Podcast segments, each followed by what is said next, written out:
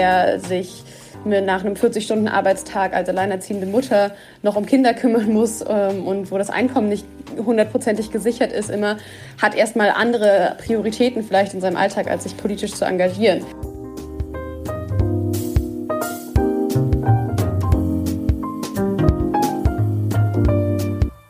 Hallo und herzlich willkommen im Sinneswandel-Podcast. Mein Name ist Marilena Behrens und ich freue mich, euch in der heutigen Episode zu begrüßen. Werbung. Diese Episode wird freundlich unterstützt von Otto. Online bestellen ist bequem. Aber wie nachhaltig ist der Versand eigentlich? Otto legt besonderen Wert darauf, dass die Retourenabwicklung CO2-schonender wird. Durch sorgfältige Prüfungen können mittlerweile 95 Prozent aller Otto-eigenen Retoureartikel wieder aufbereitet und weiterverkauft werden, anstelle einfach entsorgt zu werden. Damit Retouren im besten Fall aber erst gar nicht entstehen, erhalten KundInnen bei Otto bereits vorab kompetente Beratung beim Einkauf, damit sie bewusstere und damit nachhaltigere Entscheidungen treffen können. Werbung Ende. Als im Juni diesen Jahres die Grünen-Kanzlerkandidatin Annalena Baerbock ankündigte, die Spritpreise müssten bis 2023 schrittweise um 16 Cent pro Liter erhöht werden, war die Empörung groß. Unsozial, überheblich. Den kleinen Leuten werde in die Tasche gegriffen, hieß es. Klimaschutz dürfe kein Privileg der Besserverdienerinnen werden. Mal ganz unabhängig davon, dass die Bundesregierung ihrerseits schon längst beschlossen hatte, dass Benzin teurer werden müsse auch SPD und Union stimmten dem zu, ist die Aufregung um die Frage nach der Vereinbarkeit von nachhaltiger Klimapolitik und sozialer Gerechtigkeit alles andere als neu und nicht ganz unberechtigt. Denn Klimapolitik kann durchaus die soziale Ungleichheit vergrößern. Wissenschaftlerinnen sprechen dann von sogenannten negativen Verteilungseffekten. Bedeutet, Klimaschutzinstrumente wie eine CO2-Bepreisung belasten zunächst Geringverdienende stärker als wohlhabende Haushalte. Hinzu kommt ein Stadt-Land-Gefälle. Wer in Großstädten wie Berlin oder Hamburg mit einem relativ gut ausgebauten öffentlichen Nahverkehr lebt, ist nicht notwendigerweise auf ein eigenes Auto angewiesen und daher auch oft weniger von steigenden Spritpreisen betroffen. Ganz im Gegensatz zu Menschen, die auf dem Land wohnen, wo vielleicht zweimal am Tag ein Bus vorbeikommt, wenn überhaupt. Klingt erstmal wie ein klassisches Dilemma. Die Sache lässt sich allerdings lösen, wenn man sie einmal genauer betrachtet. Um negativen Verteilungseffekten entgegenzuwirken, darf Klimapolitik nämlich nicht isoliert gedacht werden. Vielmehr muss sie in einen umfassenderen Politikansatz eingebettet werden. Gelingt das, kann sie sogar zu mehr sozialer Gerechtigkeit, sprich positiven Verteilungseffekten führen. Das hat auch eine Gruppe von WissenschaftlerInnen des Berliner Mercator Research Institute on Global Commons and Climate Change erst im Juni diesen Jahres in einer Studie festgestellt. Darin heißt es, ein CO2-Preis als Aufschlag auf den Spritpreis, bei dem die kompletten Einnahmen in eine einheitliche Pro-Kopf-Rückerstattung fließen, ist mit Abstand die fairste Form von Klimaschutz im Verkehrssektor. Also eigentlich das, was die Grünen fordern, nämlich ein sogenanntes Energiegeld in Höhe von jeweils 75 Euro, das an jede Bürgerin und jeden Bürger aus den staatlichen Steuereinnahmen ausgezahlt wird. Ein solcher Sozialausgleich hätte den Berechnungen der Wissenschaftlerinnen nachzufolge dass nur das reichste Fünftel draufzahlt, die ohnehin statistisch gesehen den höchsten CO2-Verbrauch haben. Der Rest würde genauso viel oder sogar mehr zurückerhalten, wie er oder sie das Jahr über gezahlt hat. Könnte damit also das gern gebrachte Argument, Gesetze und Verbote seien zwar weniger effektiv als eine CO2-Bepreisung, aber dafür immerhin sozial gerecht, als widerlegt angesehen werden? Energieökonomin Claudia Kempfert sprach sich im Klimapodcast des Tagesspiegels der Gradmesser jedenfalls für ein solches Instrument aus. Sie sagt, Kluger Klimaschutz ist nicht nur etwas für sogenannte Eliten, sondern er schafft im Gegenteil soziale Gerechtigkeit. Aktuell zahlen für Umwelt- und Klimaschäden am wenigsten die Verursacherinnen, sondern vor allem die Steuerzahlenden. Deshalb brauche es endlich wahre Kostentransparenz. Die Ideen, so Kempfert, liegen bereits auf dem Tisch. Es hapere lediglich an der Umsetzung. Apropos Umsetzung. Das ist es auch, was die Aktivistinnen von Fridays for Future von Beginn an seit ihren ersten Demonstrationen 2019 fordern.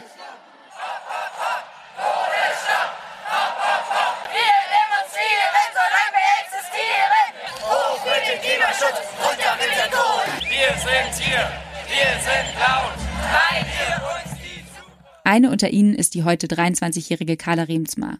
Neben ihrem Studium der Ressourcenökonomie in Berlin ist sie bundesweite Sprecherin von Fridays for Future Deutschland. Vielleicht ist es aber auch eher andersherum, wenn man bei ihrem Einsatz einmal Bilanz ziehen würde. Sie ist von Anfang an mit dabei und trommelte, bewegt von der Rede Greta Thunbergs auf der UN-Klimakonferenz 2018, eine Gruppe Menschen zusammen, die schließlich die Fridays for Future Münster gründeten.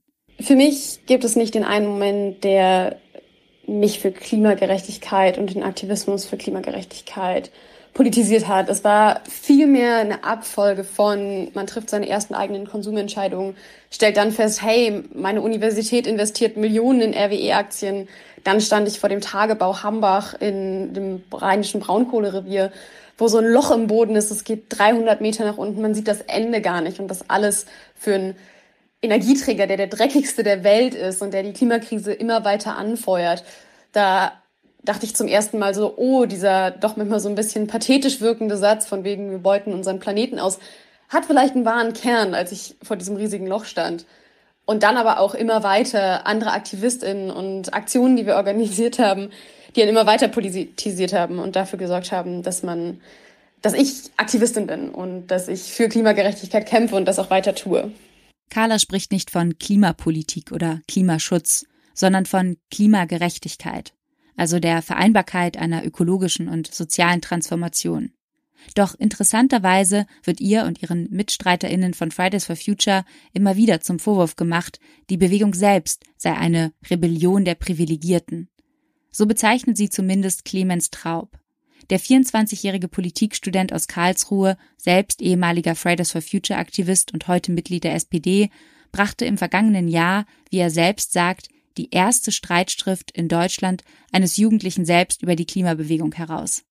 Seine These darin, die Fridays for Future Aktivistinnen treiben die soziale Spaltung der Gesellschaft aktiv voran. Auf der einen Seite die gebildeten Klimaeliten, auf der anderen Seite die Umweltzerstörer. Wo ist der Raum für differenzierte Zwischentöne und einen sachlichen Meinungsaustausch, fragt Clemens Traub. Klimapolitik müsse sozial gerecht sein. Wer hingegen den gesellschaftlichen Zusammenhalt riskiere, der wird, so Traub, die Welt nicht retten. Doch wie viel steckt dran an dem Vorwurf, die Fridays for Future Bewegung sei elitär und bestehe vor allem aus AkademikerInnen-Kindern? Clemens Traub positioniert sich in seinem Buch unmissverständlich. Das typische Milieu der meisten Fridays for Future Demonstrantinnen kenne ich gut. Es ist in gewisser Weise mein eigenes und das meines jetzigen Freundinnenkreises.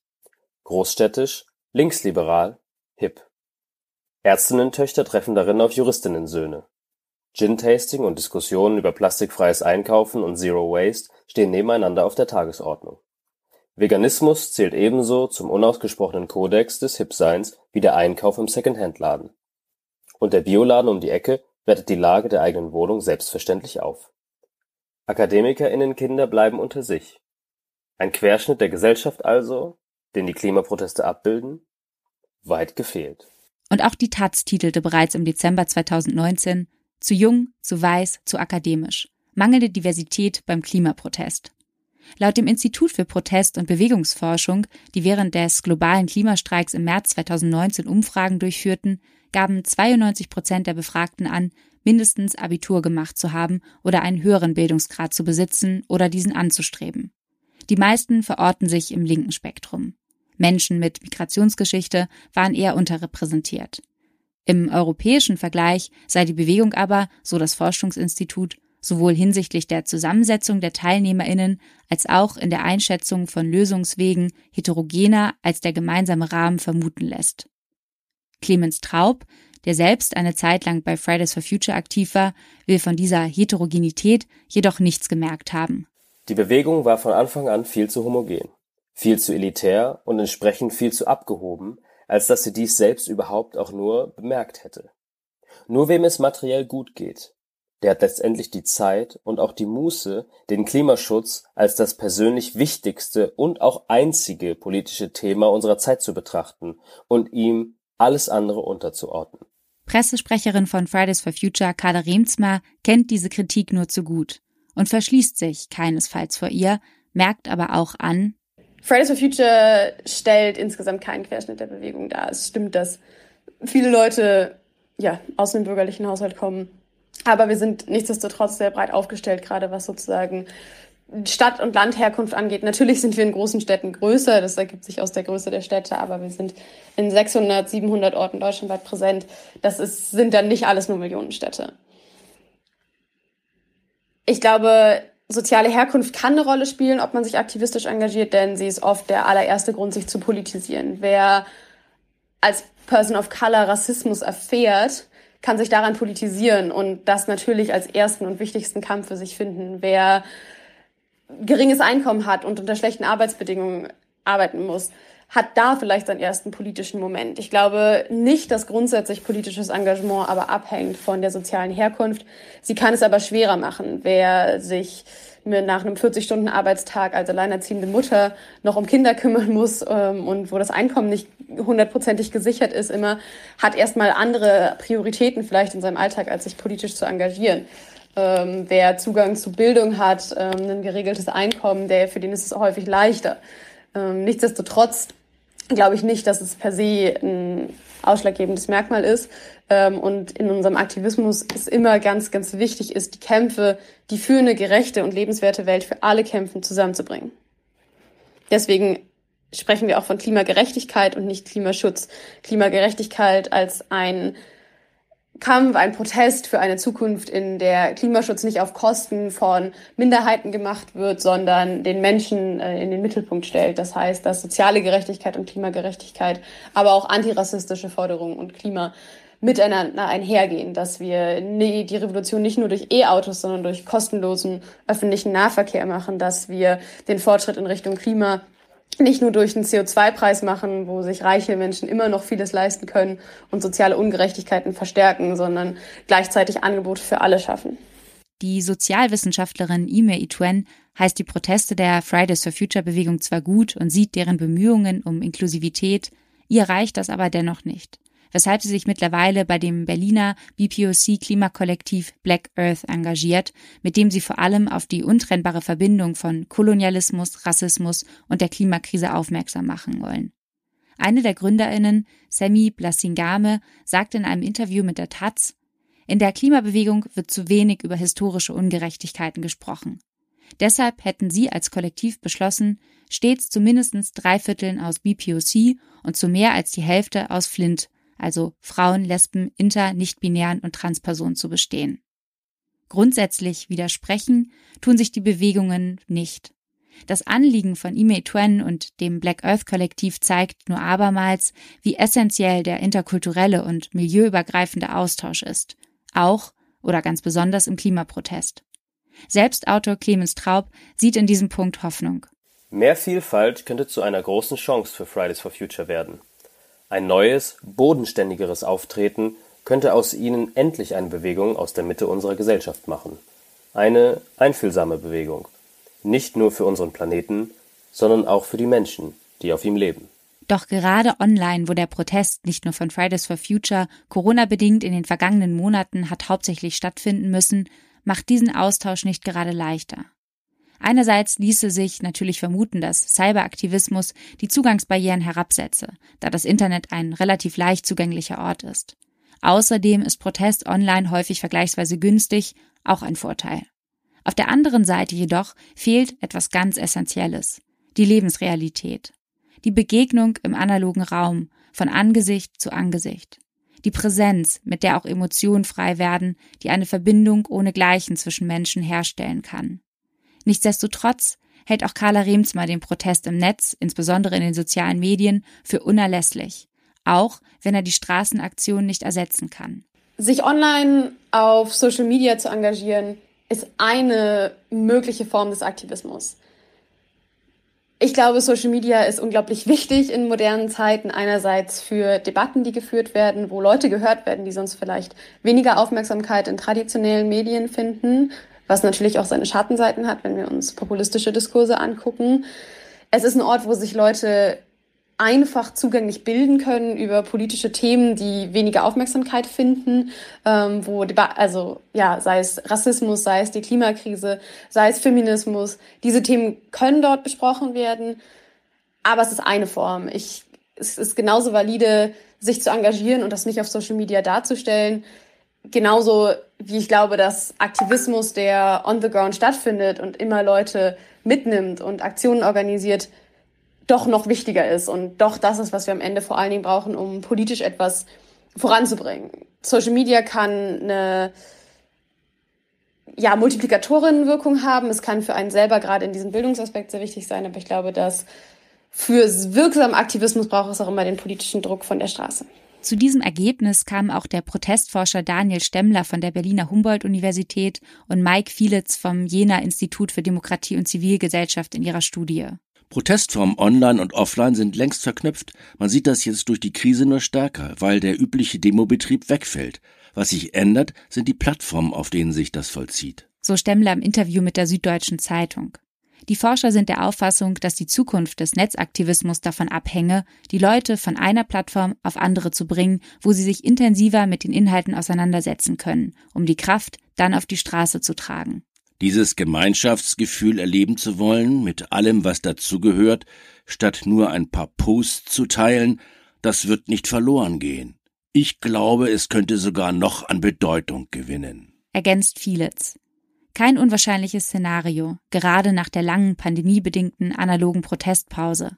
Vielleicht spielt das ja Bewegungen wie Fridays for Future, sobald die Straßenaktionen wieder unbedenklich möglich sind, in die Karten. Es wird sich zeigen.